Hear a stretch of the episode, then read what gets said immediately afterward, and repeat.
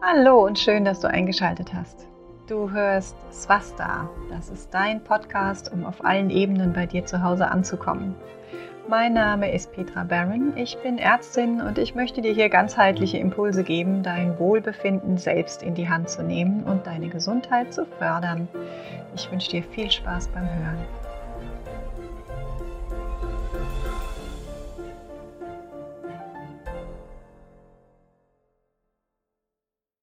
So, dann kommen wir jetzt zum dritten Teil in der Kurzserie zu den ayurvedischen Heilkräutern. Und zwar reden wir heute über das Brahmi. Wir haben schon über Ashwagandha und Shatavari gesprochen.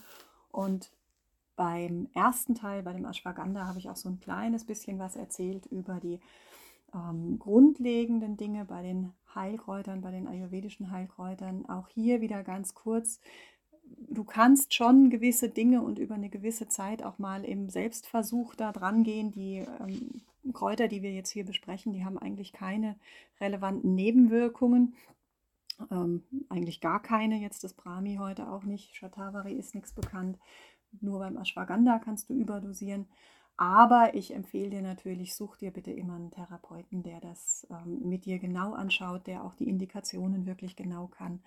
Aber wie gesagt, wir sprechen jetzt über die Großen und da kann man schon auch mal von dem, was ich erzähle, gucken, hilft mir das im Zweifel, wende dich da gerne an mich. Wir machen einen Termin oder ich ähm, schreibe dir auf eine E-Mail oder wir telefonieren einfach kurz. Also, dann sprechen wir heute über das Brahmi oder Bacopa monieri. Das ist auf Deutsch das Nabelkraut. Das gibt es bei uns inzwischen auch schon ziemlich weit verbreitet, weil das ist auch wieder eines der Heilkräuter aus dem asiatischen Raum, die einfach ihre Wirkung sehr gut belegt haben und man hier wirklich das auch in der westlichen Naturheilkunde immer mehr auch einsetzt. Brahmi ist ein ganz klassisches Nerventonikum oder Hirntonikum. Das heißt, da haben wir dann auch die ganzen Einsatzgebiete. Aber erstmal vorneweg, Brahmi ist auch wieder in seiner Wirkung leicht erwärmend und damit, du weißt das wahrscheinlich jetzt schon, wirkt es gegenläufig zu den kühlen Doshas, also zum Vata und Kapha Dosha. Die werden dadurch verringert und ausgeglichen. Wenn du da nochmal hingucken willst, wie immer, ich habe die Grundlagen des Ayurveda alle in Podcasts zusammengefasst. Da kannst du nochmal ganz vorne bei den ersten ähm, Anteilen, wo wir auch über allgemein über Gesundheitsförderung sprechen und über den Ayurveda, da kannst du da nochmal einsteigen, wenn du magst. Also, Brahmi, ein Nerventonikum.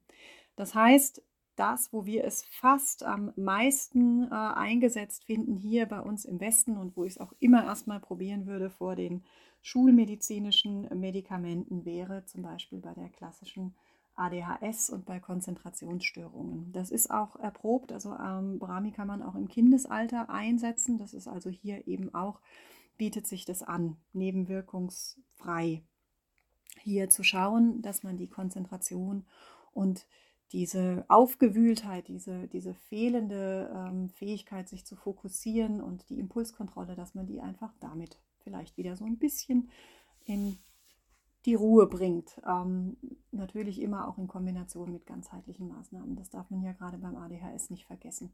Da könnte ich jetzt einen ganzen Podcast drüber machen, mache ich vielleicht irgendwann.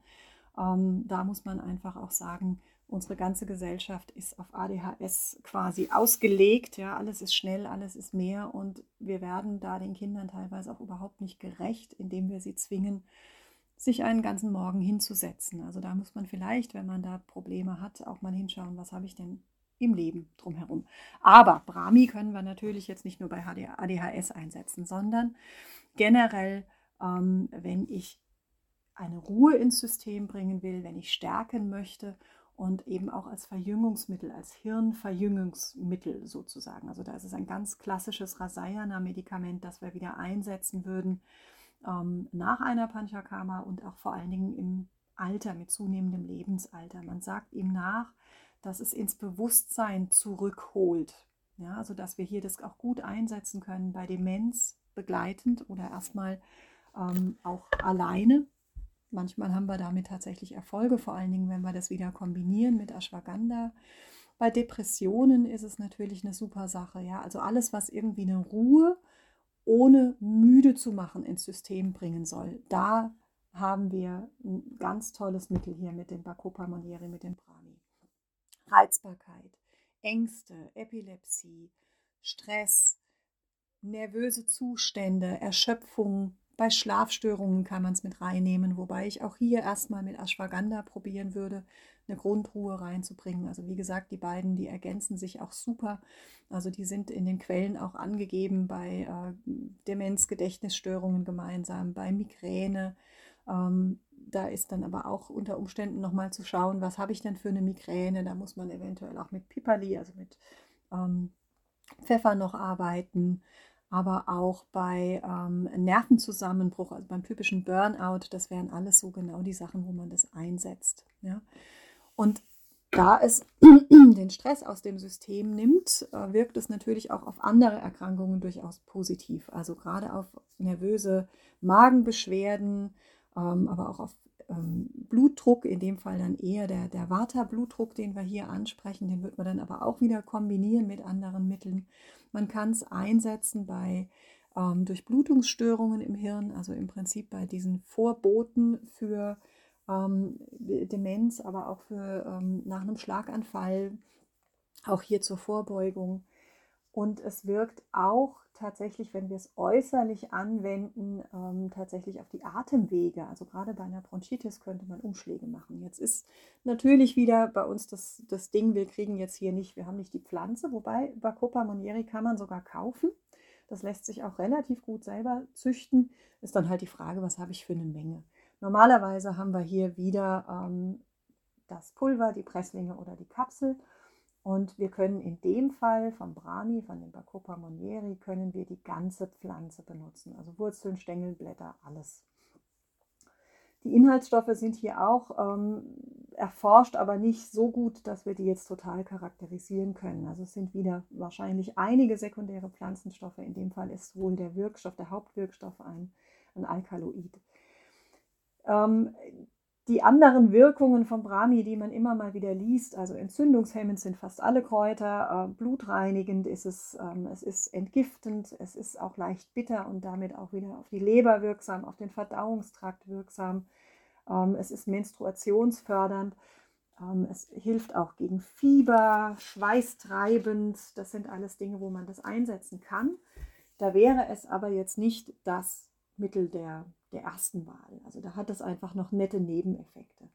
Was auch vielleicht noch spannend ist, bevor wir den Podcast jetzt hier heute oder diese Episode hier heute abschließen zum Brahmi, in Tierversuchen hat es sich auch als ähm, gegen Krebs wirksam erwiesen. Also es ist auch hemmt das Wachstum von Krebszellen. Wäre also eben auch wieder mangels Nebenwirkungen durchaus auch ein Versuch wert, gerade wenn hier Gedankenkreisen, Ängste auch eine Rolle spielen, Depressionen eine Rolle spielen. Genau. So viel zum Brahmi, zum Nabelkraut. Und dann geht es das nächste Mal weiter mit, das muss ich mir ja glatt mal noch überlegen. Ich glaube, ich erzähle euch das nächste Mal was zum Trifala. Das ist auch was, was ich sehr viel einsetze. Danke dir fürs Zuhören.